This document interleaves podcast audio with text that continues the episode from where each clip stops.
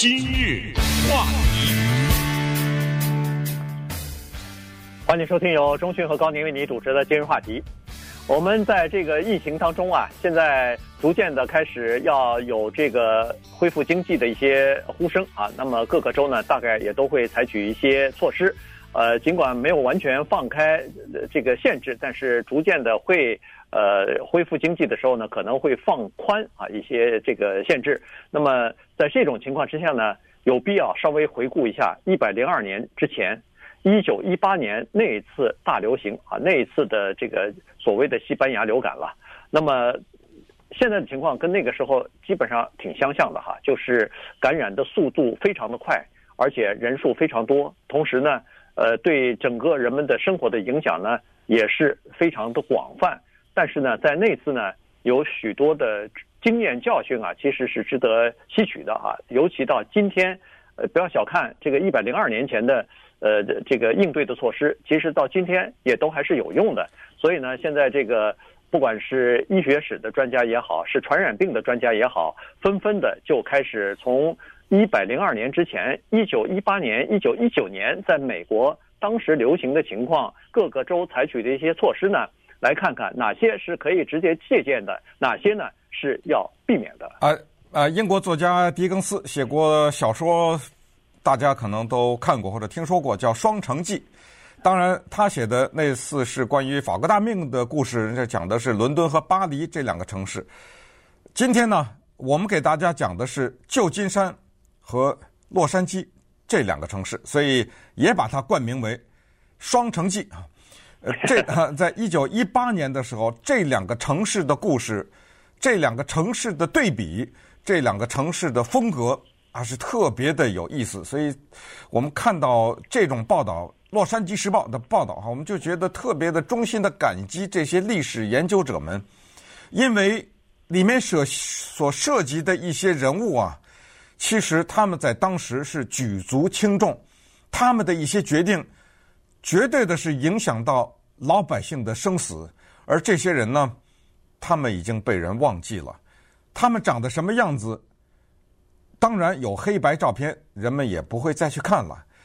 但是现在有了疫情，我们又生活在旧金山这个城市，有些朋友生活在纽约，也一样可以借鉴。就是我们生活在洛杉矶这城市，南北加州当时是什么样的一个风格？有什么地方不太一样？和现在又是怎么样的？那么那个时候，当这个病毒刚刚发生的时候，双方的公共卫生负责人，当时叫做叫做公共卫生委员，这两个人的个性又是什么样的？他们做出的什么样的决定，以及对老百姓有什么样的影响？这些格外的有趣，所以我们今天就来给大家讲这两个城市的故事，而且我们对这两个城市呢又都非常熟，所以也有一些切身的感受。这里面还涉及到了好莱坞啊，涉及到了电影院呐、啊、等等，涉及到的是教会，所有的这一些，在一百零二年前有，在一百零二年前和市政府有矛盾，在一百零二年之后的今天也完全是一样。依然，这里面有不怕死的人，这里面有经济的损失，这里面有对政府的质疑，这里面有对病毒的质疑。我们昨天才讲过，很多人上街游行，这一切在一百零二年以前都已经发生过。所以我们把时间推到那个时候，我们来看一看当时是谁做了什么决定，这个病是怎么来的，首先从哪里发现的，然后波及到哪里，然后最后。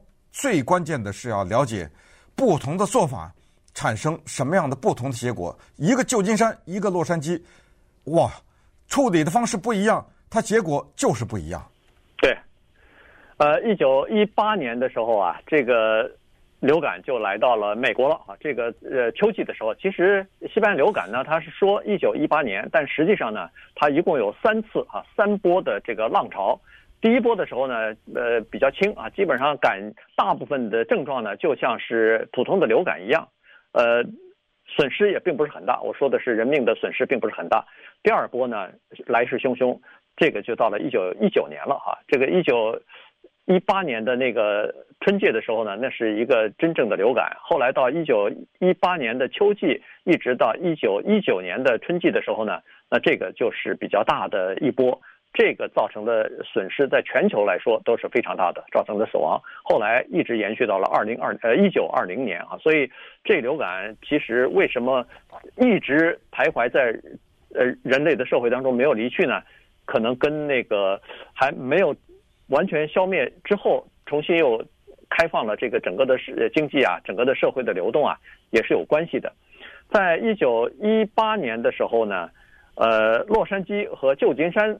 可以想象得出来，一百多年前和现在是完全不一样的。这两个城市一南一北，那个时候是竞争的对手啊。呃，所以呢，两个城市里边的卫生的官员，他们的性格也不一样。在洛杉矶的这个卫生官员，他是叫做是一个非常非常顽强的这么一个人，择善固执的这么一个医生啊，有这个医生背景的这么一个专家了，至少。所以呢，他是不顾这个洛杉矶市市长和洛杉矶市议会的反对，坚持要进行封城，坚持要进行关闭所有的这个大型的群众聚会的这种公共的设施啊等等。所以呢，而且要坚持提前做啊，越做得早就越能保住更多人的性命。结果市长就被他说服了，然后他就关闭了。但是在旧金山呢，也是一个。有医学背景的一个官员啊，他呢曾经在一九零六年在旧金山大地震的时候做出过非常杰出的这个医学的这方面的这个判断，防止流呃这个传染病啊等等。所以呢，在旧金山呃威望是比较高的。在一九一八年的时候呢，那时候还是他制定公共的卫生政策，但是他采取了另外的一个做法，他比较依赖一个东西，叫做口罩。所以呢，他采取的做法呢，是比这个洛杉矶稍微松懈一点，并没有完全呃像我们现在的这个居家令的执行啊。所以呢，待会儿我们就看一看两个不同的卫生官员的个性，两个不同的理念，导致什么样的结果？嗯，一九一八年九月中旬的时候呢，这个故事在洛杉矶首先拉开序幕。九月中旬的时候啊，有一些水手，顺便说一下。那个时候是一次世界大战的尾声，美国的海军一些水手呢，停在我们南加州一个著名的港口，叫做 San Pedro。在这个港口呢，突然发现有一些水兵啊，得了一种很怪的流感，就是他的症状呢，像是流感，但是又比流感严重。这个时候是在洛杉矶首次发现，但是。很奇 很奇怪的是，很快在我们洛杉矶市中心啊，有一个特别有名的高中叫 Polytechnic High。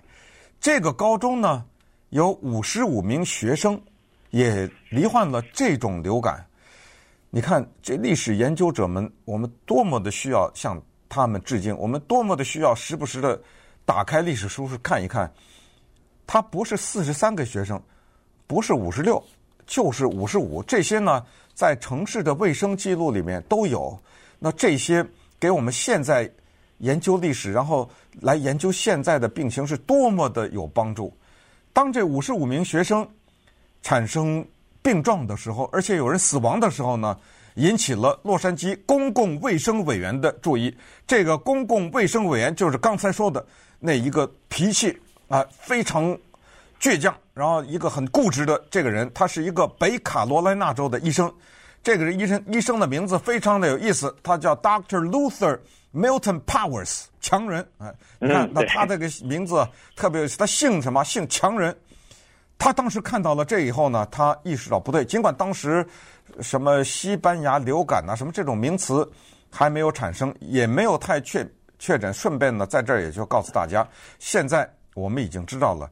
当时的所谓的西班牙流感就是禽流感，啊，它是一种烈性，就是特别的症状非常厉害的一种禽流感。当时搞不清楚，但是呢，他知道这个问题很大，他就说不行，这种流感呢传播的速度太快，有一些公共的场所我们得关闭。什么公共场所？首先关电影院，然后关酒吧，然后关这些人群比较多的地方，教会。可是呢，洛杉矶当时的人口是六十万人，他的市长呢，这个人的名字也很也很有意思，Frederick Woodman 木头人。你说他这姓姓的一个公共卫生委员叫做强人，市长名字叫木头人 Woodman，木头人反对，市议会也反对，可是人家这一位强人 Power 说什么？他说：“你懂还是我懂？你不是才任市长吗？你知道我经历多少人市长吗？我做公共委员，我经历的市长六个，都已经在我的任内相继离去。”要听我的话，所以在非常勉强的情况之下呢，市长就关闭了刚才说的那些地方。但是有一些什么餐厅啊什么之类的还没关闭呢。嗯，这强人很厉害啊！他说跟市长对着干，他是把市长给说服了，而且呢，他说关就关，刚发出通知说今天下午六点钟咱就关啊，说这个好家伙，在六点的时候就全面的把洛杉矶。的这个公众聚集的这个场所就给关了，包括电影院呐、啊、剧院呐、啊，什么那时候人们打那个是叫撞球吧？那叫那个 push，呃，就叫撞球室啊。嗯、那那时候很流行的，大家都聚集在一起。现在也现在也很多人打呀。哎，对，打撞球，啊、因为那有有带点小赌博性质的嘛，呃，可可以带点彩的。嗯。然后这个就是首先是关的这些啊，然后。他就说了，这个情况呢，非常的糟糕，非常的严重，我们必须要严阵以待。那稍待会儿，咱们再看看旧金山在这个时候其实也出现了症状，他们采取了哪些措施？今日话题。欢迎继续收听由中讯和高宁为你主持的今日话题。今天呢，我们来回顾一下历史哈，看一看在一九一八年上一次的大流行的时候，大流这个西班牙流感流行的时候呢，在加州一南一北两大城市，他们采取的措施以及得出的不同的结论啊，这个蛮有意思的。对今天来说，对今天的疫情和防疫来说，也都有着非常重要的这个参考和借鉴的作用。刚才说过了，一九一八年的时候，呃。洛杉矶的卫生官员呢，他是 Powers 哈，这个强人呢，他采取了一些措施啊，断然的呃进行了封城，也不叫封城吧，就是关闭了一些大型的，关闭了一些这种大型的呃公众聚会的这些地方。其实，在基本上是差不多的时间，旧金山这个症状也已经出来了，也已经爆发了。但是旧金山呢，他采取的做法呢，就不像呃我们洛杉矶这么断然啊，他首先在关闭这个大型的公共聚集场所的时间，要比洛杉矶晚差不多一个星期。然后呢，他在呃这个决定要关闭这些地方的时候呢，有一个场所呢，他没有关闭，不在关闭的这个名单之上。这个就是教会啊，就是各个礼拜堂啊，他说是可以去聚集，可以去做礼拜的。呃，这个什么时候关闭，或者是要不要关闭呢？取决于你这个教会的，比如说牧师或者是神父啊，取决于他们，这个是留下了一个小小的漏洞。在洛杉矶，这个情况是完全关闭啊，在呃关闭期间，可以想象得出来，这个反对的声浪和抵抗、抵制的声浪是非常大的。当时就有人呃质疑说，你这么关是不是呃是不是违反宪法等等。在洛杉矶还还有一个呃教会不服从呃不遵守这个规定。呃，要重新开，要做做礼拜，就没有想到，刚开这个神父还是这个还是这个牧师就哎牧师马上就被抓走了，就马上就被逮捕了啊！所以这个强人果然是厉害。那个时候呢，没有电脑，也没有任何的模型，大家只是知道要严格的遵守这个叫做呃隔离的这个政策呢，可能减少传染病的这个传染和传播啊，可以挽救更多人的生命。但是现在我们有了科技了，我们有了这个电脑了，所以 UC Berkeley 的这个一个生物统计学的一个呃教授吧，他叫 Nicholas Jew 和他的女儿，女儿呢是一个传染病的一个专家，他们两个人呢就前两天刚刚计算出来一个东西啊，就是说早期进行社会隔离其实是有巨大的优势的，他们算出来的是现在这个情情况啊，就是在今年的这个。呃，新冠病毒的流行的情况之下，如果能够早进行社会隔离一个星期，全美国的这个死亡的人数，死于这个病症的总的人数，可以从六万人下降到两万三千人，就可以你看，早进行一个星期的这个隔离，社会隔离，或者说是居家令，就可以挽救至少是三万七千条生命啊。嗯，那就请注意这个日子哈，因为这些日期呢蛮重要的。刚才说的是水手在洛杉矶发现有症状是九月中旬。然后，洛杉矶开始部分的关闭一些公众场所是十月十一号，这个是一九一八年的十月十一号。旧金山开始如法炮制是十月十八号，十八减十一，不多不少，比洛杉矶晚了一个礼拜。你你等着，等一下你再看看，晚了这一个礼拜，旧金山付出的代价是什么？我们先把这个日期告诉大家，一个是十一号，一个是十七号。呃，十八号整整晚了一个礼拜，然后我们再看看旧金山呢，接下来和洛杉矶之间又有哪些不同的做法？当时有一个蛮重要的日子，这个是呃美国人特别重视的日子，叫做 Liberty Parade。这个游行现在不怎么常见了，在当时呢叫做自由日大游行。洛杉矶毅然的取消了。自由日大游行，那显然自由日大游行也是在差不多秋天的时候进行的。现在啊，我们回想一下不久以前在洛杉矶举行的那个马拉松比赛，我们觉得有点不寒而栗，你不觉得吗？对，啊，我觉得那一次市政府真的是惊天大赌，他真的玩大了那一次。好在没有什么病情的扩散，当时坚持要进行那一次洛杉矶。马拉松比赛，这也就是三月份吧？对，三月三、呃、月上旬的时候。其实那是挺危险的一个时候，他坚持要举行。当然现在过了也就过了啊。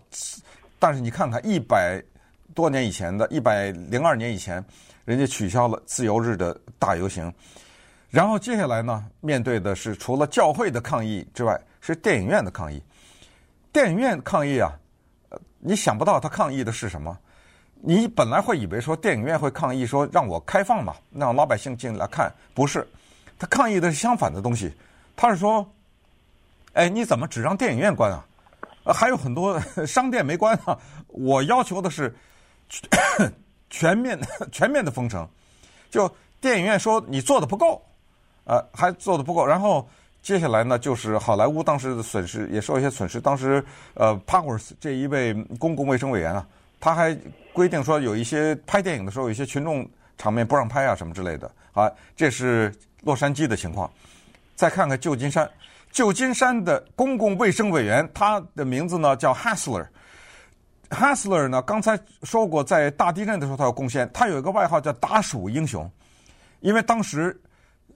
由于旧金山大地震呢等等产生的那个老鼠啊非常的多，老鼠呢就带来了肺鼠疫，呃，这个不得了，呃，肺鼠疫，呃，我我觉得应该比新冠病毒还还可怕，所以他当时、嗯、死亡率高嘛，啊、呃，所以他当时打鼠非常的成功，但是他呢，首先是晚了一个礼拜关闭，再一个就是他当时非常得意的一个做法，说有一个东西就行了，口罩。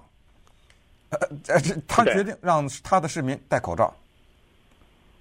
这个是口罩啊，其实就是一第第一次世界大战，就是这个禽流感啊，不是禽流感，对，也算禽流感吧。这个西班牙大流感的时候呢，恨不得就是那个时候发明的。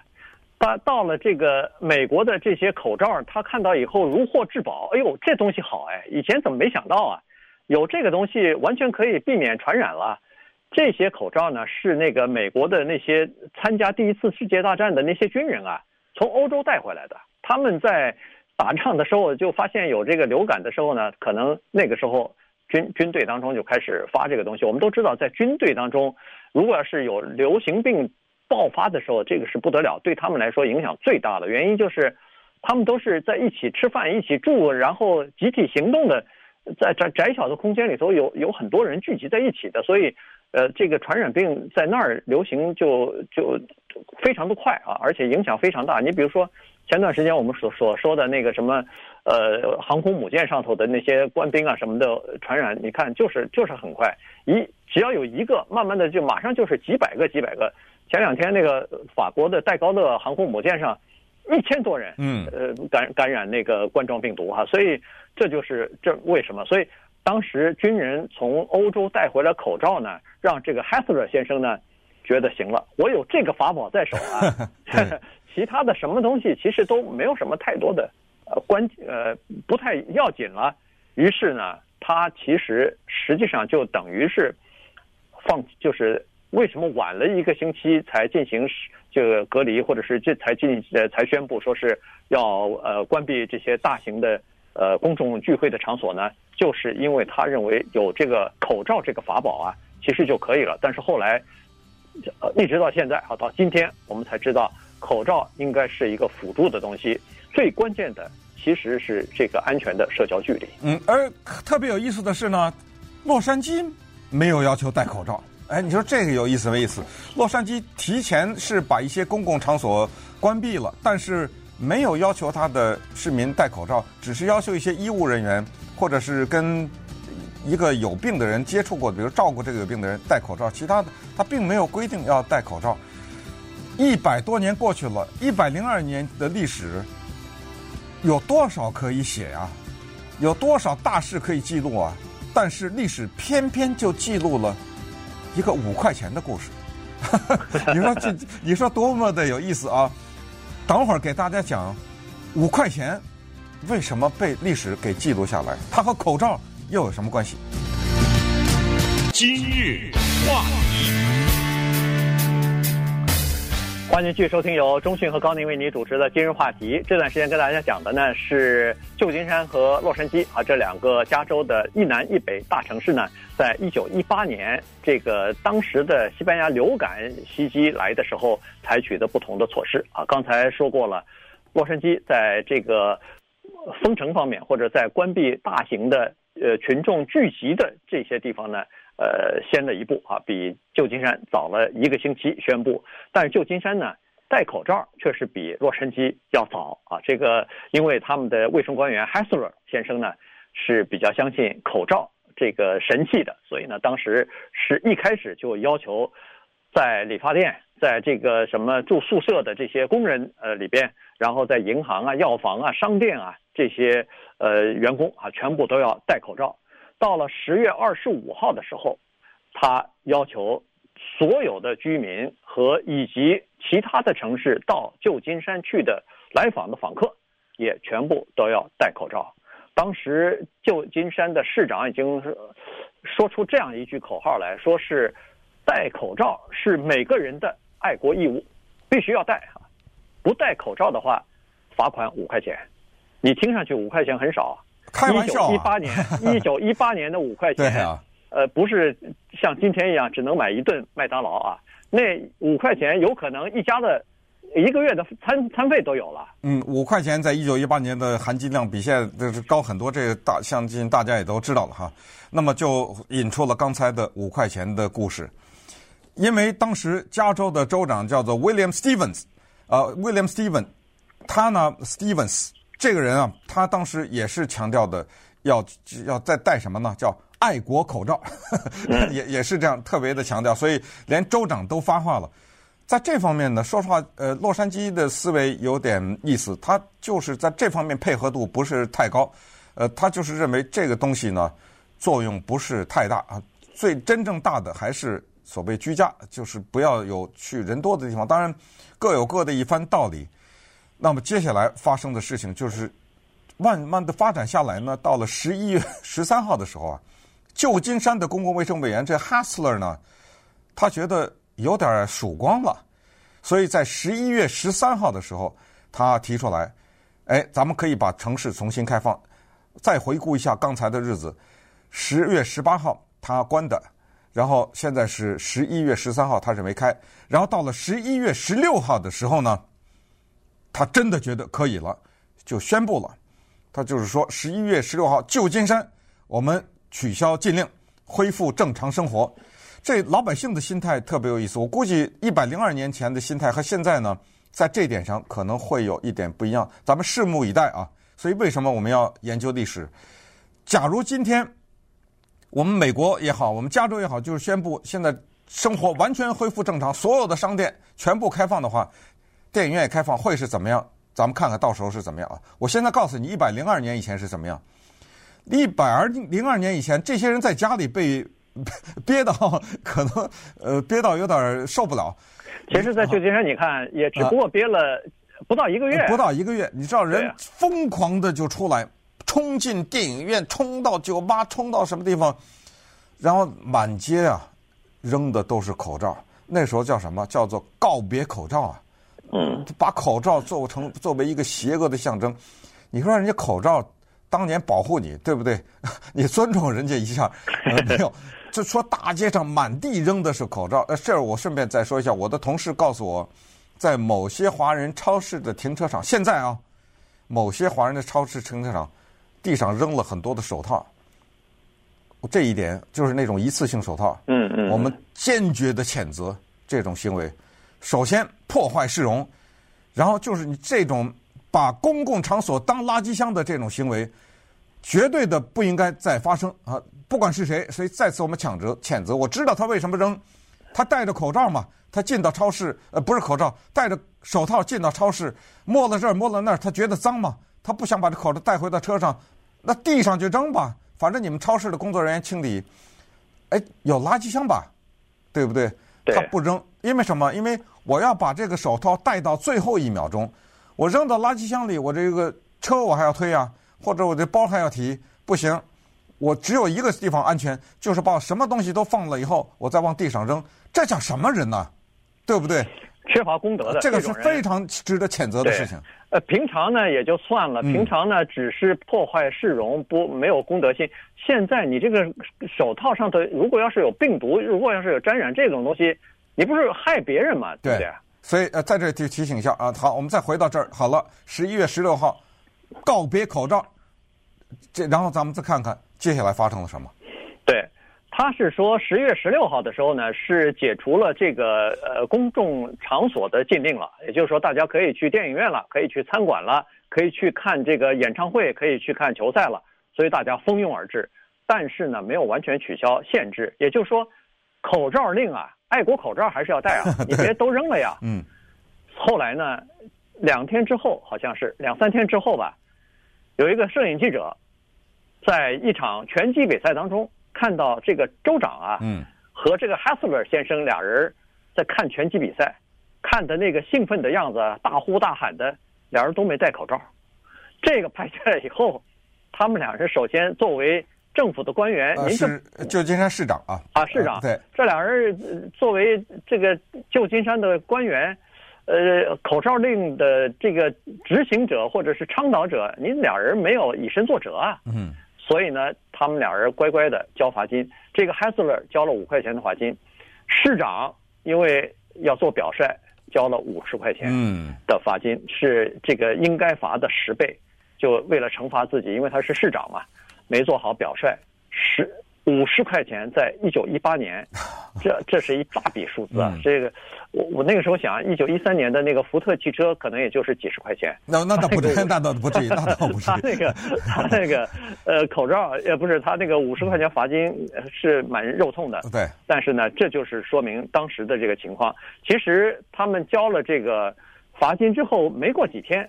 呃，就取消了口罩令，等于是也就取消了。在十一月二十一号的时候，嗯，对，这个口罩令等于是就取消了，因为大家就评估说，哎呀，这次的流感总算是终于过去了，所以所有的限制那个时候就全部取消了。好，其对，对，这是旧金山啊，呃，洛杉矶没有啊，洛杉矶是十二月二号，所以你看哈，就是洛杉矶的。禁止公共场所聚会是比旧金山早一个礼拜，然后它终结这种聚会又比洛杉矶晚十六天吧，差不多左右，呃，又比旧金山晚，所以你看，一个一个是早七天，一呃，同时又晚十六天，这一来一往就不得了了啊！洛杉矶呢，呃，当时就做了一个这个决定，就是说我们再继续观察，然后后来他们觉得安全的时候就开了，但是。这就是今天最重点的话题，就在这儿就发生了。这个疾病呢，刚刚看你把口罩摘下来，刚刚看你把那个禁令解除，他以迅雷不及掩耳之势就回来了。这一次死的人更多了，他来了个二进攻。对，二进攻了以后呢，这个洛杉矶和旧金山变成了这个美国呃损失惨重的两个城市啊，他们超过了第一波。美国遭受打击的其他的一些呃比较传统的这些城市，你像什么 Saint Louis 啊，什么 Milwaukee 啊，像什么 Kansas City 啊，在第一波的时候呢，他们呃其实受受到的打击蛮惨的，但是在第二波这个病毒就是西班牙病毒流呃西班牙流感卷土重来之后呢，洛杉矶、旧金山死亡人数超过了那些人。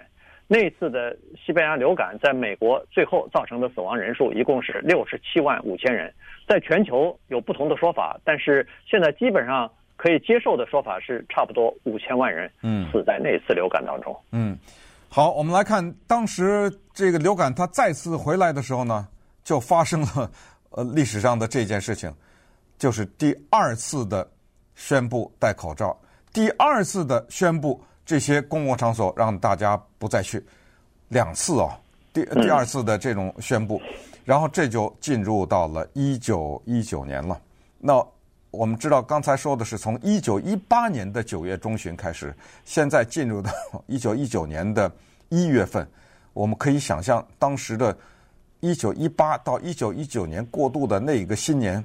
是怎么度过的，对不对？呃，很多家里面都有病人因为这个流感死亡，而且当时也搞不清楚是什么流感，也没有特别有效的药物治疗，就靠抵抗力啊什么之类的，所以这一下就进入到了一九一九年。一九一九年的时候呢，在一月份的时候，慢慢的才再一次的恢复，就度过了一个寒冷的冬天，然后就开始对死死亡的人数。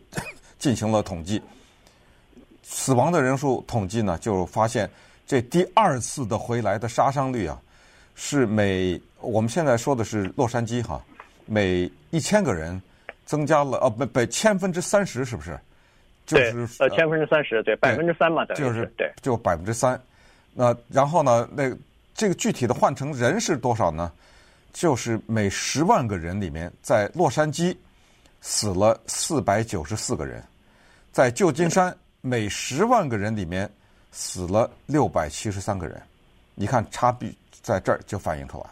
对，每十万个人多死了三百多人呢，嗯，这个是不得了。你想，尽管是这个呃，当时的旧金山和洛杉矶人口并不是那么多啊，六十万人，可是六十万人里头，你乘上一个四百多人，乘上一个呃，就乘一个六，这也是好几千人，好几千人的死啊。那。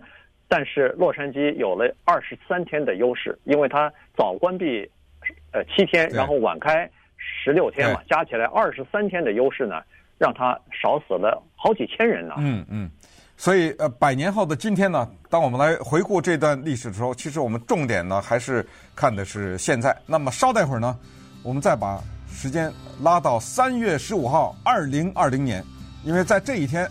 洛杉矶市的市长叫做 Eric Garcetti，他做了一个宣布。当然，这个情况现在的人比较熟，但是我们把这个时间和一百年前稍微对照一下，然后大概的就会对将来经济恢复以后，什么时候会更加的安全，这个呢，有一点新的了解吧。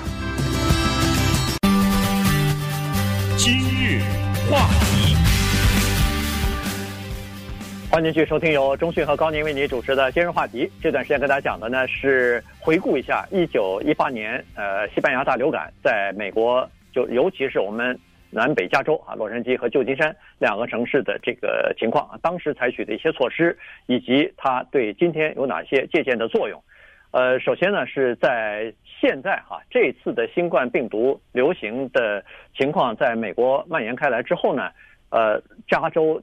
总体来说是走在全国的前列的，也就是说，旧金山和呃洛杉矶呢，尽管都是采取独立的政策，但是他们两个就比在一百年前啊更靠近了。双方在这个政策方面呢，基本上都是一先一后的就开始宣布了。首先是在今年的三月四号的时候，洛杉矶啊，首先和其他的三个县。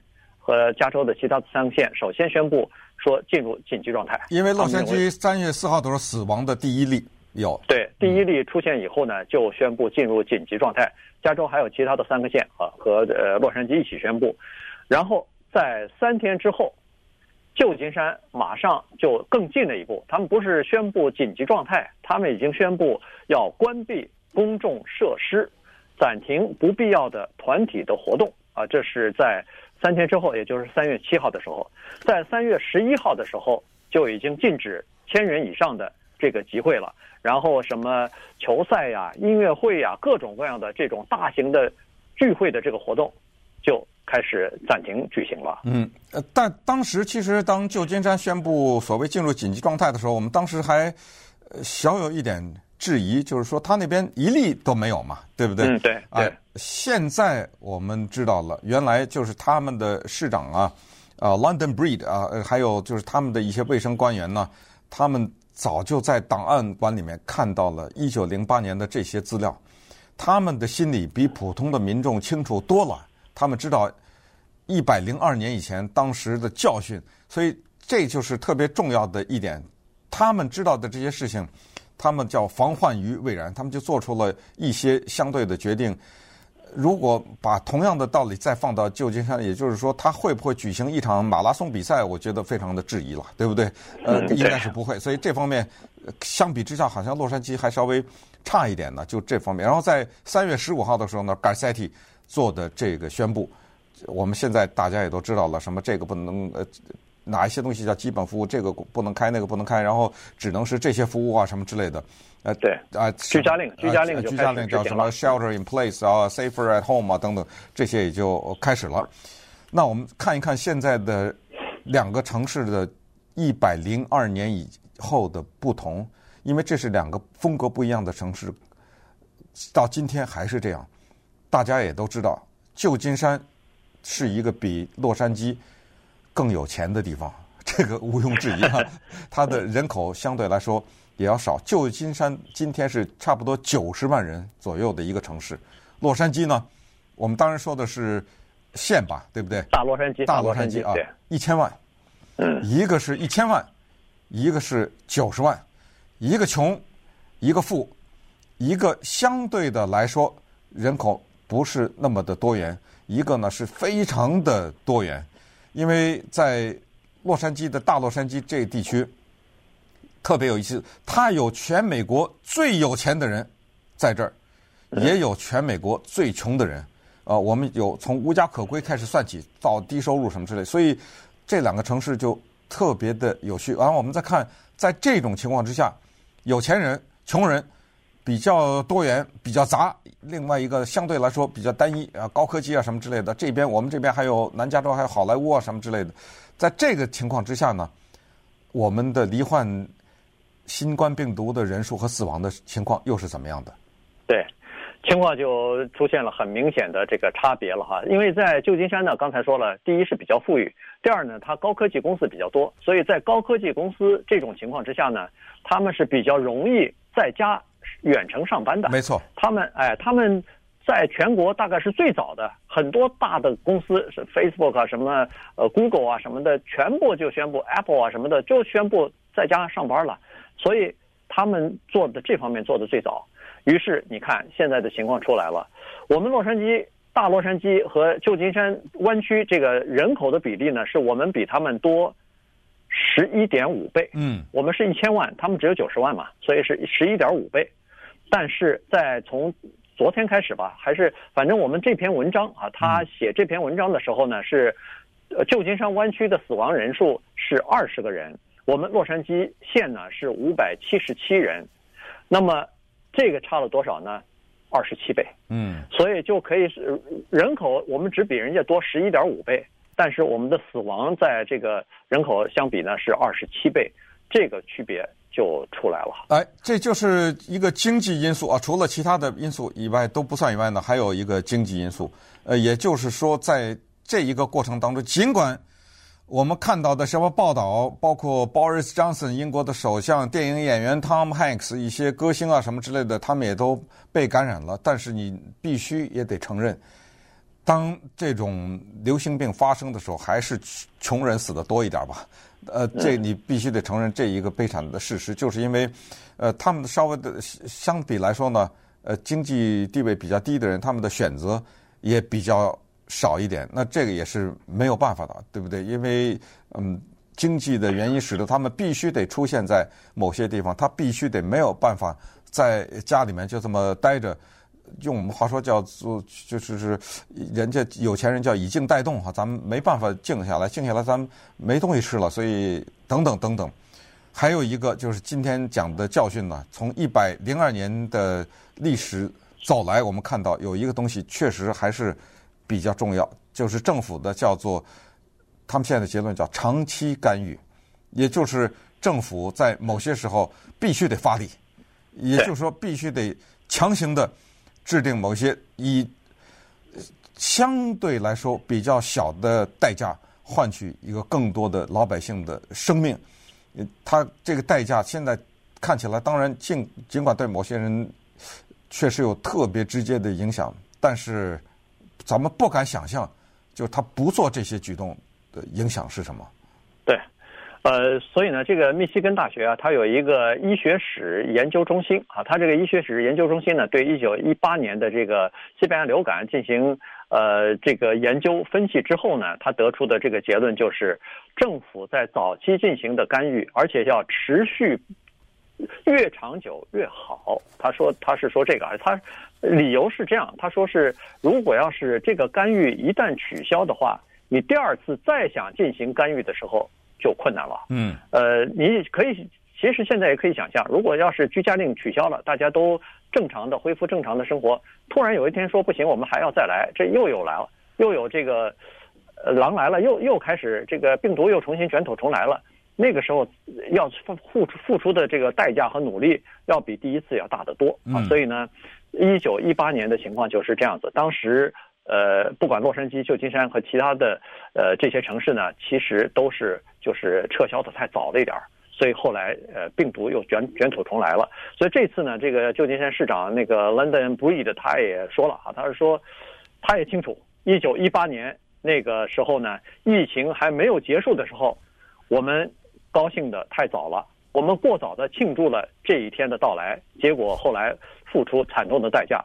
就是这个大自然或者是病毒又对人类进行了非常疯狂的报复，所以这次呢，他说我们要稍微多一点耐心，稍微多一点时间，最终我们一定会战胜这个疫情的。对，当然我有一种感觉，也许不一定对哈，因为我并不代表很多被在家里憋得很厉害的人，但我有一种感觉，我觉得这一次当疫情假如彻底过去以后，当国家恢复正常的时候。我觉得老百姓不会满地扔口罩吧？不会，呃，烧口罩或者什么，叫做告别口罩，也不会疯狂的上街去聚会。你觉得会吗？我觉得不会。呃，对，我觉得现在的 现在人应该比那个一百年前的人更有智慧吧？呃，这倒倒倒不一定，对，也可能吧。但是我觉得就是说，我觉我觉得这一次就给人的心理上的影响更大一点。呃，就是说他们这种阴影啊更大一点，人们的恐惧心理更大一点。我估计。什么？包括去电影院看电影啊，或者是到一个几万人的球场去看场比赛，可能还得要一段时间，对吧？就是即使政府解除了，就是说可以的话，也可能会要一段时间了。